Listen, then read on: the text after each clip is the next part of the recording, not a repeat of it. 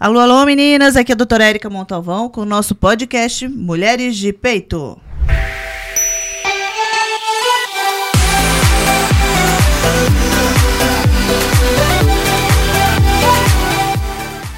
Alô, alô, meninas! Estamos aqui mais uma vez para a gente gravar o nosso podcast. É, eu gostaria de agradecer a, a, o acompanhamento de vocês. Eu ia falar presença, quem dera todo mundo aqui, né? É, no YouTube, a doutora Érica Montalvão. Se inscreve no meu canal, meu canal aperte a sinetinha para receber as notificações e mais pessoas conseguirem acompanhar nossas gravações e receber informação clara e com conhecimento através dos nossos convidados. E no Spotify, é, Mulheres de Peito. Hoje a gente vai falar sobre um assunto importante. Eu gosto bastante da, dessa área, não da área dele, da área do esporte, tá? é o cardiologista, Dr. Carlos Woman. É, eu estou falando isso porque eu errei o nome dele. Eu falo mesmo o que, que eu faço de errado. Mas é, o tema de hoje é muito interessante porque a prática esportiva aumentou bastante. A gente tem acompanhado que algumas pessoas não fazem avaliação cardíaca e começa já fazendo atividade sem avaliação. E eu achei super importante no fato que a gente teve próximo da gente e a gente poder falar sobre isso. Mas primeiro, fala um pouquinho sobre você. Primeira coisa, eu vou puxar a sua orelha. Tem que gostar da cardiologia, assim, viu?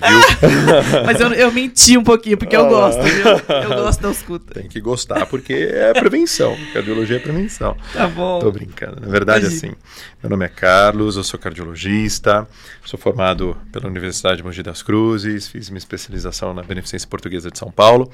É, trabalho há alguns anos aqui em São José dos Campos. Sou daqui, sou de São José e alguns anos eu tô voltei para cá. É, trabalho, né, coordeno duas equipes em um hospital aqui da cidade, tenho minha clínica de cardiologia também. Adoro dar aula, sou professor colaborador da Faculdade de Medicina da USP de Bauru e dou algumas aulas para alguns colegas aí da cidade e de fora da cidade também. E sou entusiasta da cardiologia, né? Eu acho que é, a gente precisa cuidar do nosso amigo do peito, né? E a prevenção é a melhor forma de fazer isso. E fala para mim um pouquinho de você, sua família, você está em São José há quanto tempo? É, como eu disse, eu sou nascido aqui, né? É, fiz minha formação em São Paulo e voltei para cá faz quase 20 anos. Sou casado, tenho é, dois filhos, eu tenho uma filha de 8 anos e um príncipezão aí de quatro anos. Meu filho tem uma característica que é um cromossomo de amor a mais. Meu filho é portador de trissomia do cromossomo 21, que é uma maravilha, uma benção na nossa vida. É... E estamos juntos sempre, né? Érica, a gente se conhece bem, né, Érica? Somos sim. vizinhos, inclusive, né? Sim, sim. E vamos lá, vamos começar a nossa, nossa viagem de conhecimento. É, o que, que te levou a fazer a cardiologia, primeiro? Você sabe que eu sempre quis cardiologia. Quando entrei na faculdade, eu adorava né, o coração e o sistema cardiovascular como um todo. Só que aí, como todo universitário, né, estudante de medicina, eu passei por todas as áreas. Então, antes de formar, comecei a cardiologia, passei por neuro, fui para cirurgia, fui para radiologia. E aí, quando me vi né, é, olhando uma máquina, olhando né, exames, eu falei, não, eu preciso de paciente. A especialidade que eu mais consigo fazer de tudo, né, pelo paciente, fazer exames, trabalhar em hospital, unir tudo que eu gosto é a cardiologia. Então, essencialmente, eu sempre quis cardio, mas eu foquei depois na minha, na, na, na formação final, fui para essa área na verdade, assim, como você sempre quis, então não foi uma coisa que. algum fato, alguma coisa aconteceu para que você fizesse essa área. Uhum. É, na verdade, assim, é, eu sempre me fascinei, né, pela cardio como um todo, que, assim, é o, é o órgão que bombeia, né, o nosso corpo, nossa bomba principal, literalmente, parafraseando aí, mas é, é literalmente isso. É, e, além disso, a especialidade de cardiologia em si me permite ser um clínico também do paciente, né? Um clínico como um todo, trabalhar com exames e tudo mais. Bom, a gente teve um fato, né, ocorrido. É, se você quiser falar sobre sobre o assunto, porque é o que puxou a ideia da gente vir conversar sobre esporte e cardiologia. Hum. Alguns fatos, né? Um é. deles muito próximo de nós aqui, né? Um corredor famoso, o, o que, que, que, tinha uma empresa, né? De de treinamento.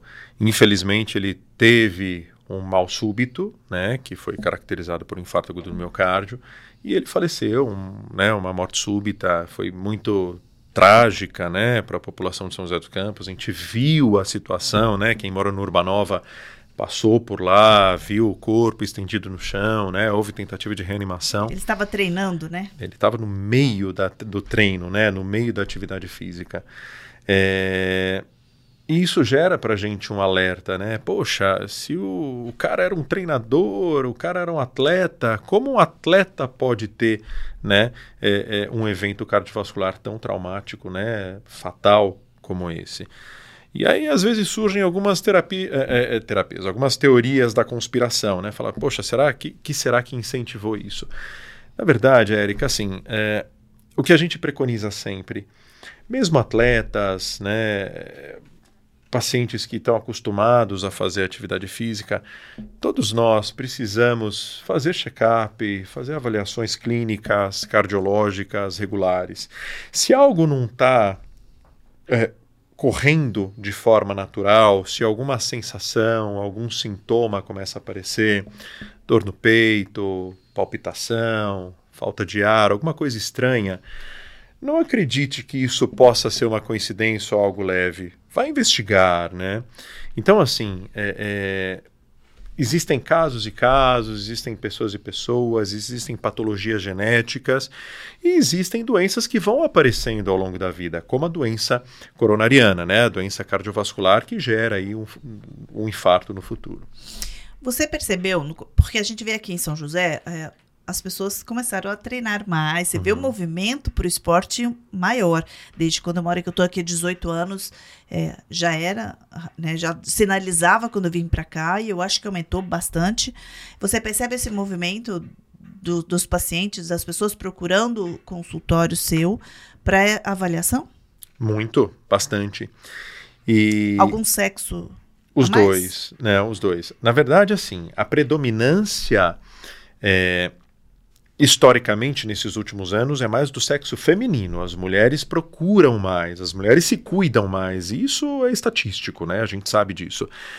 Agora, é, os homens têm começado a aumentar esse cuidado, eles têm começado a procurar um pouquinho mais, seja porque as mulheres estão mandando eles irem, né, que isso é comum acontecer, então, pelo menos 20% dos pacientes homens do consultório falam, ah, doutora, eu vim aqui porque a, a, minha esposa mandou. Eu falei, ótimo, que bom que ela mandou, tá cuidando de você, e agora você vai passar a se cuidar também, agora eu vou cuidar de você. é, seja porque eles estão mais conscientes também, isso a gente vem percebendo. E assim, a gente de outra especialidade recebe no consultório, ah, você pode me dar um atestado para uhum. atividade física.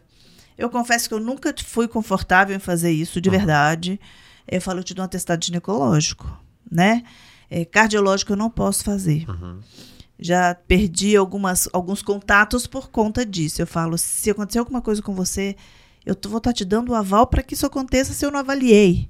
Como é que eu vou te dar atestado é, de um órgão que eu não avaliei. Exato. Eu respondo assim, falei, não fique brava, desculpa, de verdade, eu adoro cardio, eu estava mentindo, foi uma das especialidades que eu gostei bastante, mas não é a minha área. Exato. E eu não Exatamente. examinei é. para te dar um atestado.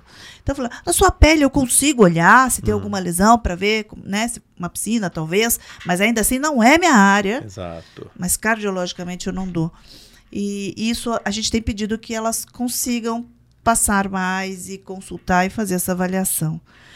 É, a gente estava conversando sobre alguns temas para gente a gente bater um papo aqui.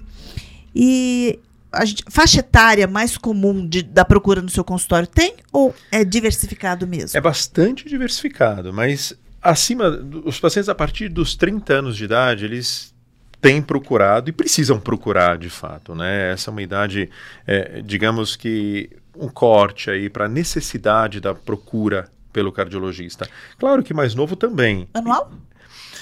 Depende muito. Depende muito. É, uma avaliação cardiológica anual, para todos nós, como check-up de rotina, é importante. Agora, se a pessoa tem alguma patologia, for hipertensa, diabética, talvez ela precise de algumas outras visitas ao longo do ano também. Ok.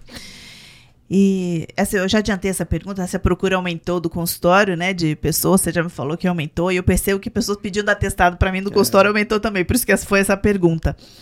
E existe algum problema de saúde entre os, as pessoas, homens e mulheres, que te procuram no consultório, que caracteriza mais é, como doença que você falou, ó, não dá? Hipertensão, uhum. é, dor, não sei. Tem alguma é, as diretrizes elas mostram isso de forma objetiva hoje. Diretrizes são assim guias que nós temos, né, para a nossa prática clínica diária. Então a gente tem guias que mostram doenças que são impeditivas de atividade física. Eu vou dar um exemplo para você.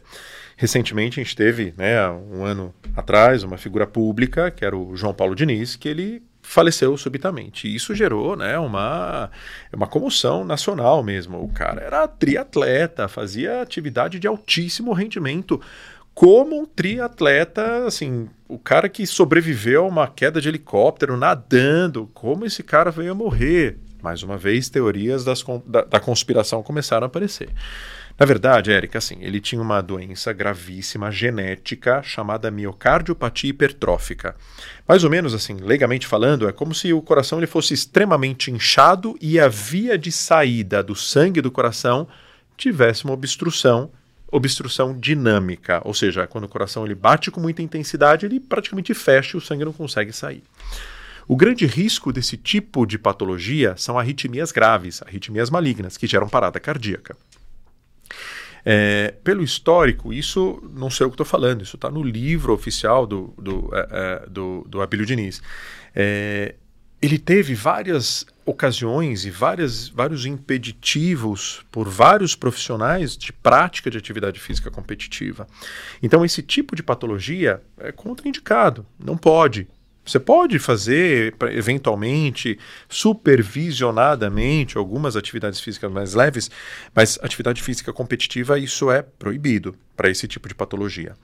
É, a não ser que você tenha algumas outras proteções específicas para cada tipo de caso. Mas, basicamente, é isso.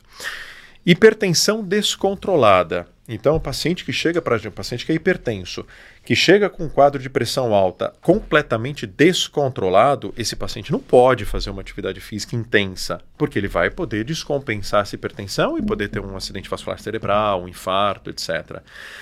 Doença aguda do, do, do miocárdio, coronariopatia. Então, o paciente que tem dor no peito, que é desencadeada por prática de esporte. Então, paciente que, que, que pega um peso ou faz algum exercício e tem dor né, que a gente chama típica, que é uma opressão no peito, um aperto no peito, sudorese, etc., esse paciente também precisa investigar.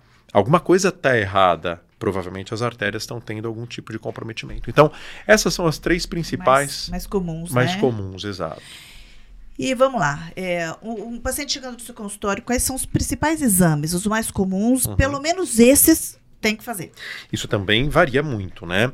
Então, assim, minimamente, para a prática de atividade física, ele precisa, o paciente vai precisar de um bom exame físico, uma boa anamnese, uma boa consulta, na maioria das, ve das vezes um eletrocardiograma.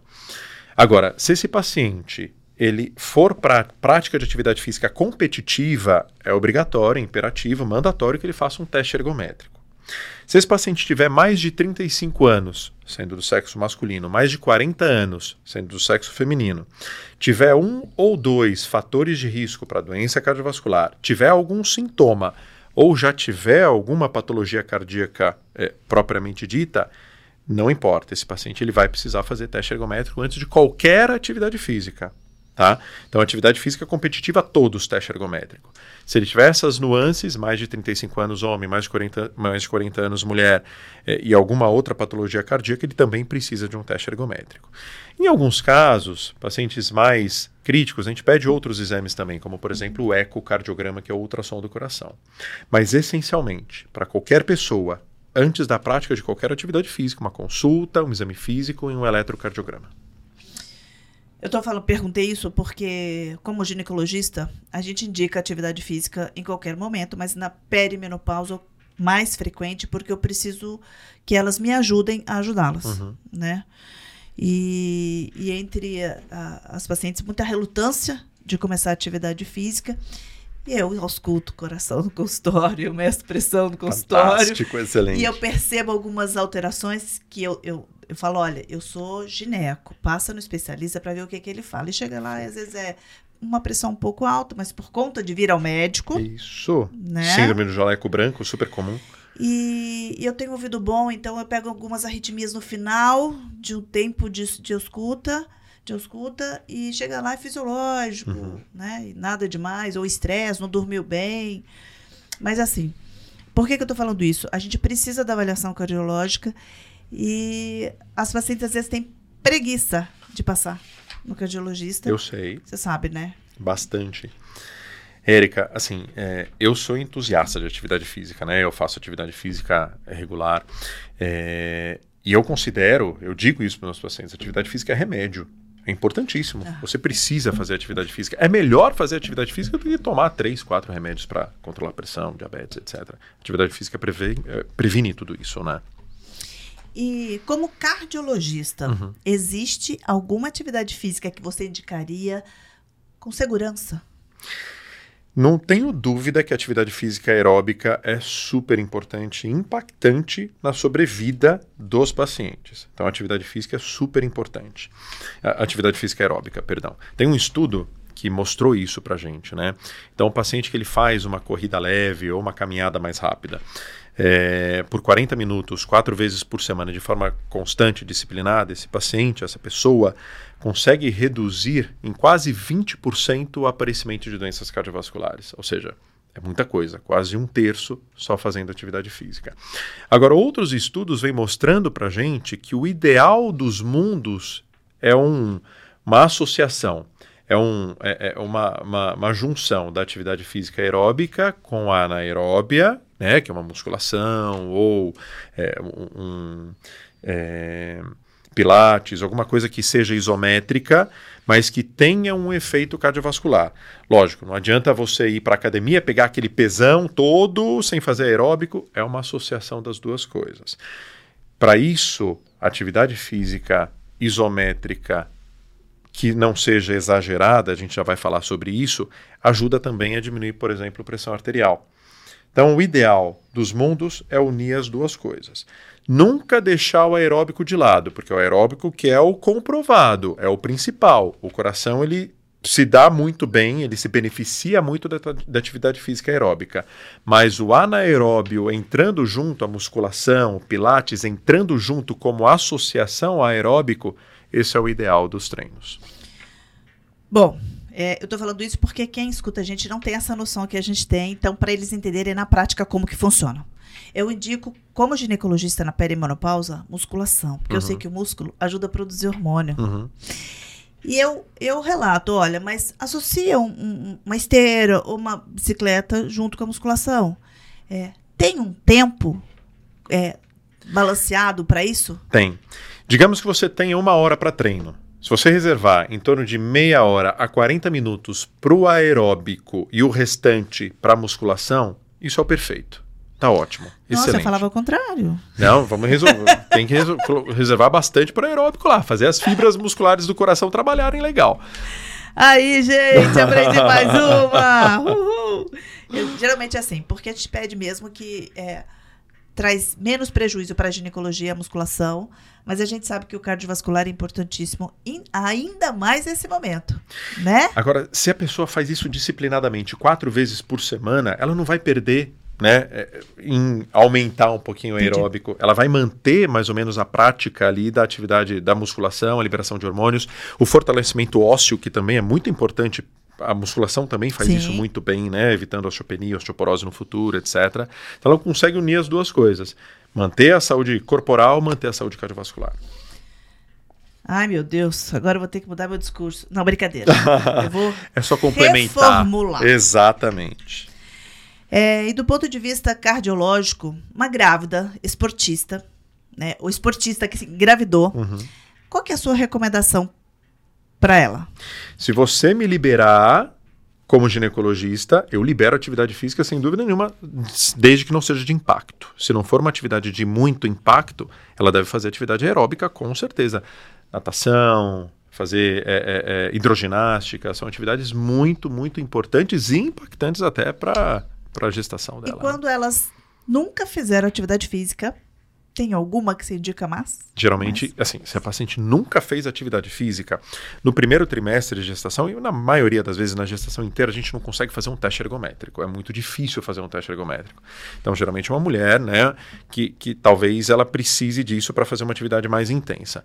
Como a gente não pode liberar uma atividade física mais intensa, porque a gente não tem teste ergométrico, a gente preconiza uma atividade menos intensa, como a hidroginástica, natação, etc. Perfeito. Então, tá tudo alinhado. Existe alguma indicação de quantidade e intensidade da atividade física recomendada pelo cardiologista? A gente sabe que pela Organização Mundial de Saúde, uhum. de 150 a 300 minutos Perfeito. semanal, né? Exatamente. Diluído aí, porque não adianta fazer tudo de uma vez só, uhum, né? Uhum. Que na verdade a gente sabe que é que é a rotina que vai fazer a coisa funcionar, como o mineiro o trem funcionar. É, mas por vocês, cardiologistas, como é que vocês fazem essa explicação da diluição da atividade física, de intensidade e força? A gente coloca a regra dos quatro, né? 40 minutos, quatro vezes por semana de uma atividade física unindo o aeróbio e o anaeróbio. Então dá mais ou menos esses em torno de 200 minutos ali por semana, né? É mais ou menos isso. Essa é, foi isso que foi estudado até hoje. 40 minutos quatro vezes por semana, pelo menos, né? O ideal são todos os dias. O ideal são todos os dias. Mas no mínimo isso.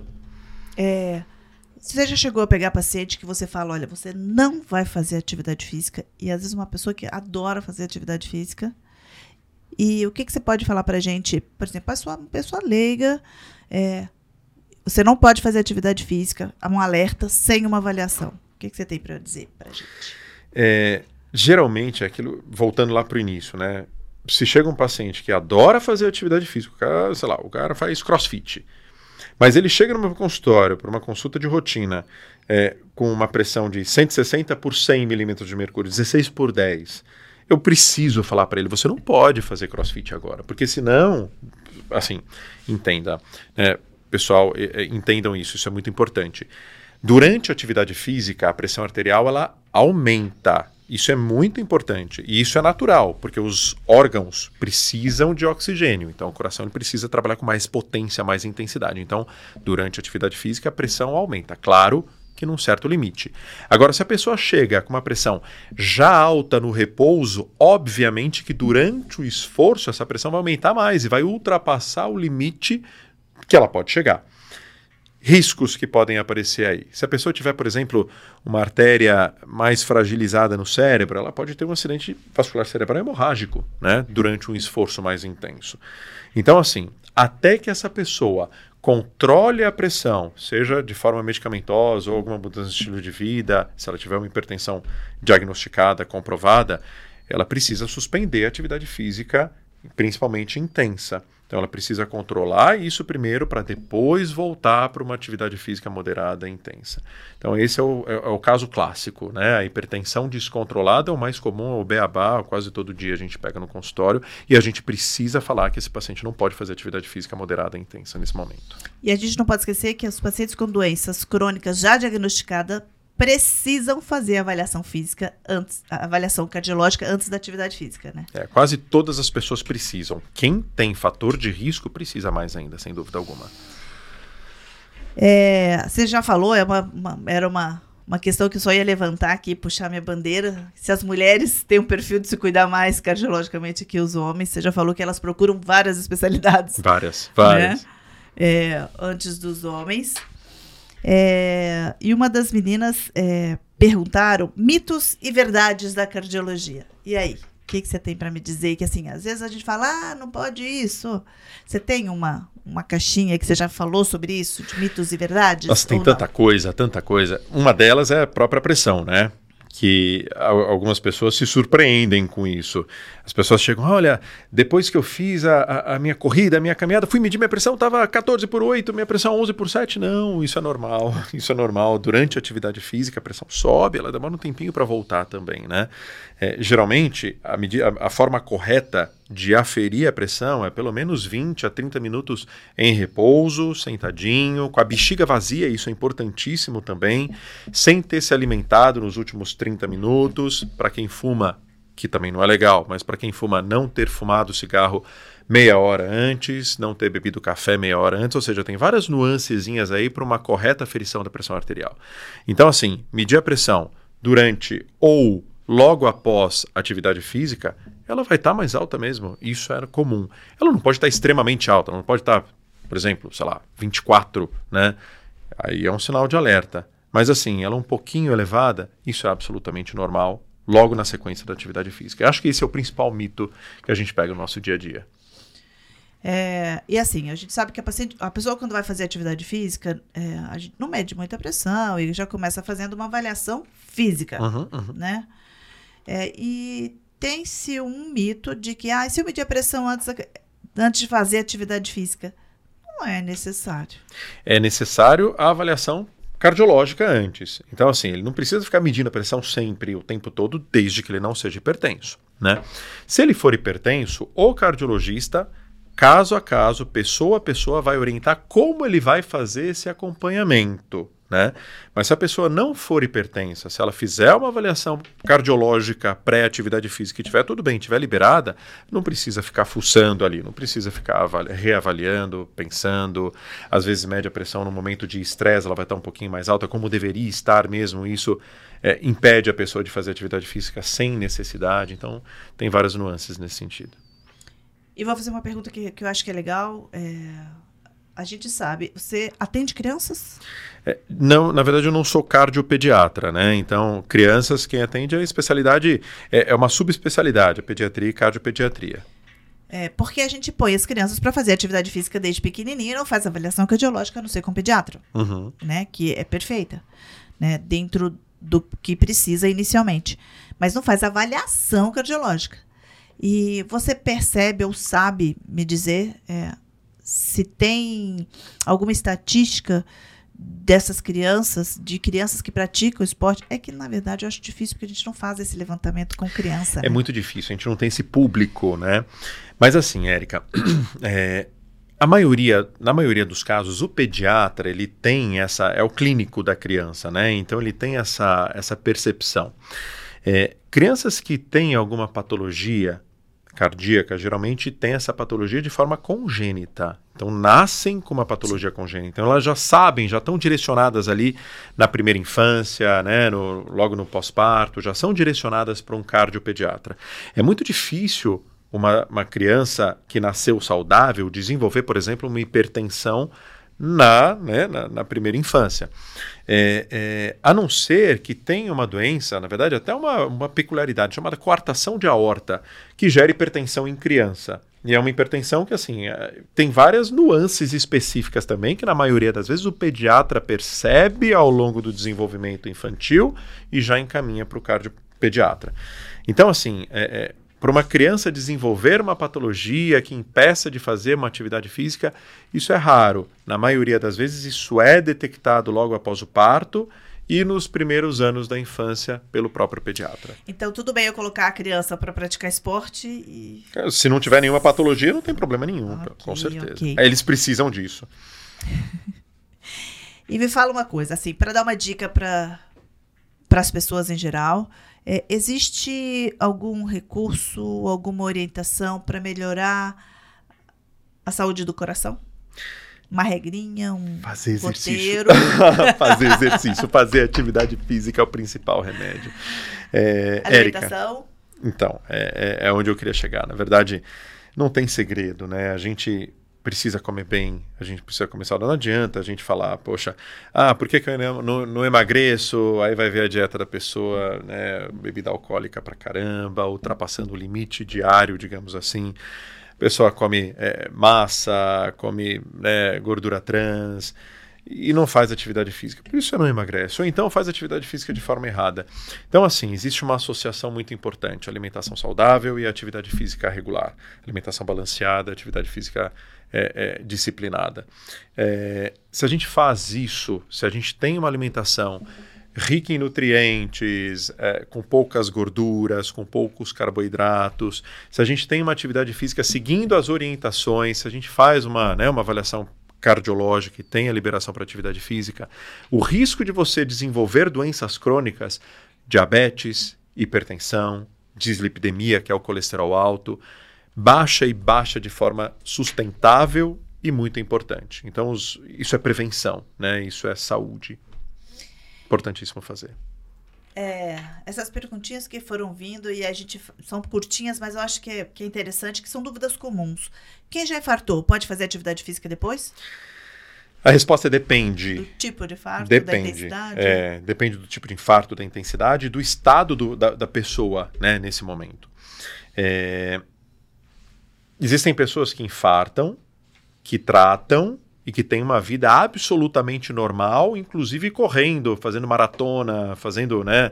Não tem nenhum impeditivo desde que ele tenha feito, desde que ele faça um acompanhamento cardiológico e tenha feito recentemente e pelo menos anualmente uma consulta com o cardiologista para fazer os exames, teste ergométrico, etc. É, agora existem pessoas que desenvolvem doenças gravíssimas, como por exemplo a insuficiência cardíaca, que é a impossibilidade, a insuficiência da bomba do coração de levar o sangue para a musculatura. Então, se você colocar essa pessoa que tem uma insuficiência cardíaca grave para fazer uma atividade física competitiva isso não dá, né? Não dá liga, não dá, não tem como, não é compatível. Não que essa pessoa nunca vai poder fazer atividade física. Se ela estiver compensada, se ela estiver tomando as medicações de forma correta, se ela estiver passando no cardiologista, cardiologista e com é, exames em dia e exames bons, exames né, é, é com uma qualidade boa, né, com uma, uma segurança boa, esse paciente, é claro, vai precisar, ele necessita. A atividade física é parte do tratamento dele mas de forma mais regular, de forma mais moderada e supervisionada na maioria das vezes. E assim, é, de um tempo para cá tem se usado mais bebida alcoólica e também usado energizante juntos, né? É, o que, que você tem para falar sobre isso da parte cardiológica? Eu digo que assim, você misturar destilado com energético é uma bomba atômica. isso para o coração é terrível, isso é contraindicado. Pelo amor de Deus, pessoal, é, vamos evitar isso. Isso é muito perigoso.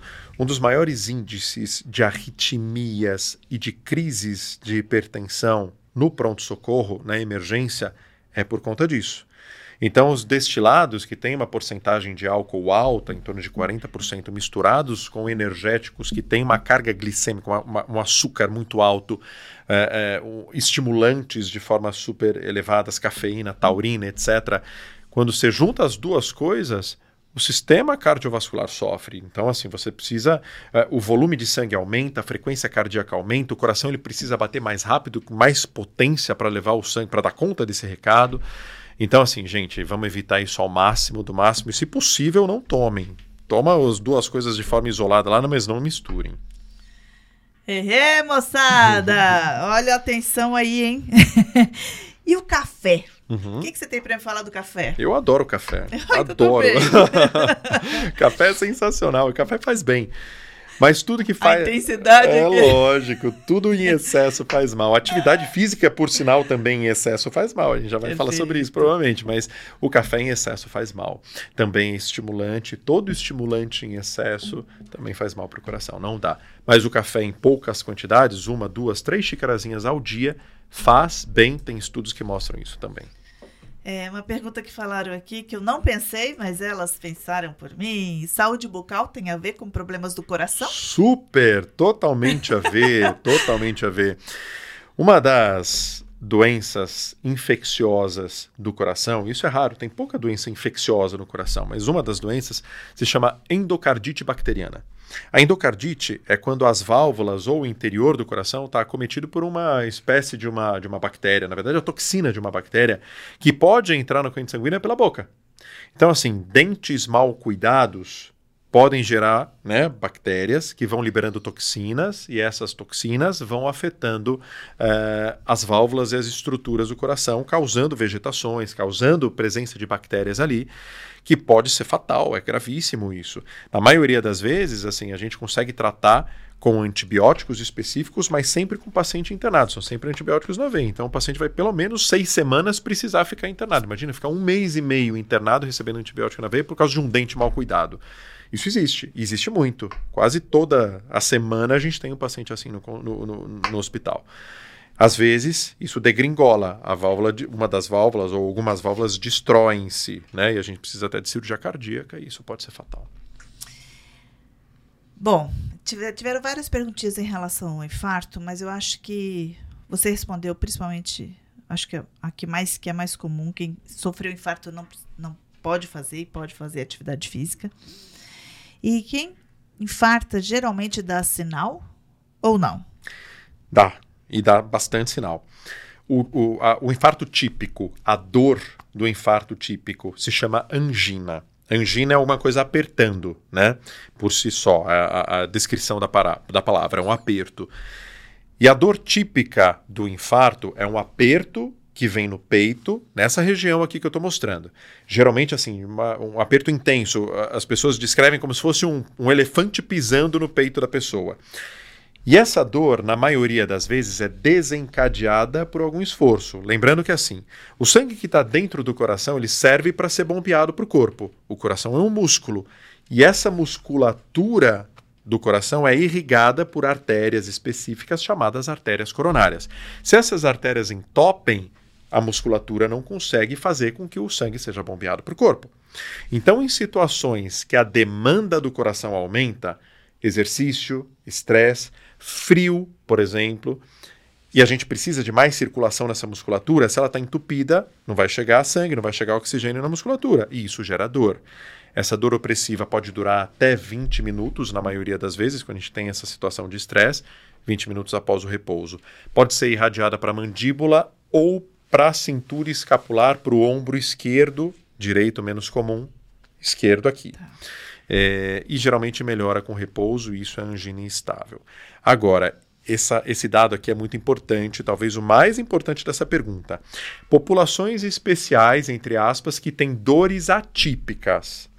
Pessoas é, é, da cor negra, idosos e mulheres podem ter, por questões hormonais, dores atípicas. Então, a mulher pode infartar com uma dor de estômago, ao invés de dor aqui, uma dor opressiva no estômago, pode significar um infarto em mulheres, principalmente mulheres, mulheres pós-menopausa, né, pós-menopausadas.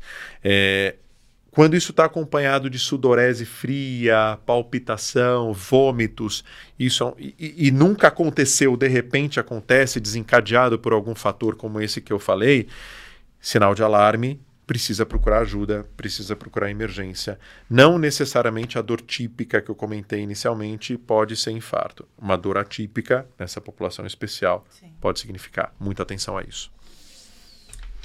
Bom, eu fiz as minhas perguntas. Meu auditório aí também já passaram a delas, mas eu preciso que você me fale.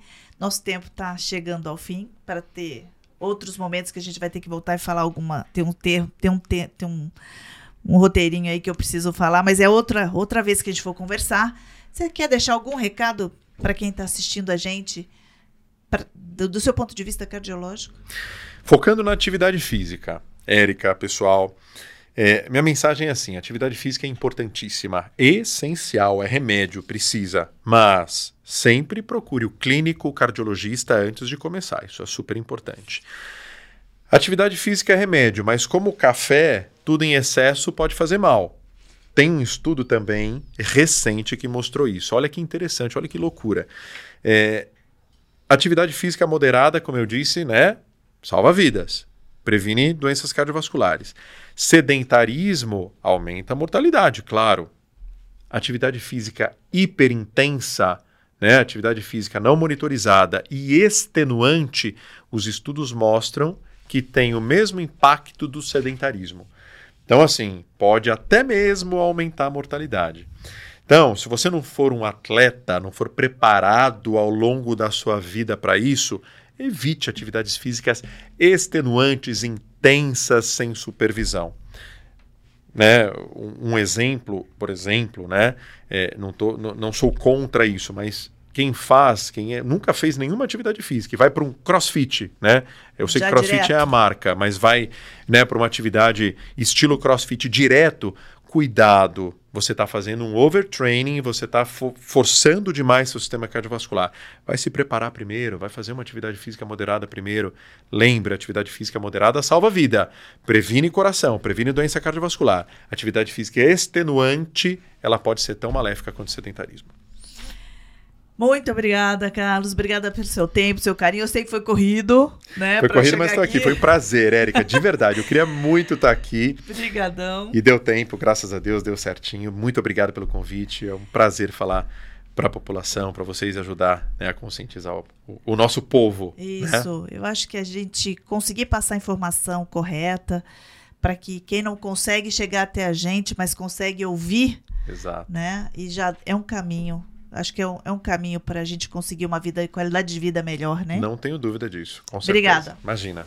Prazer, viu? Prazer.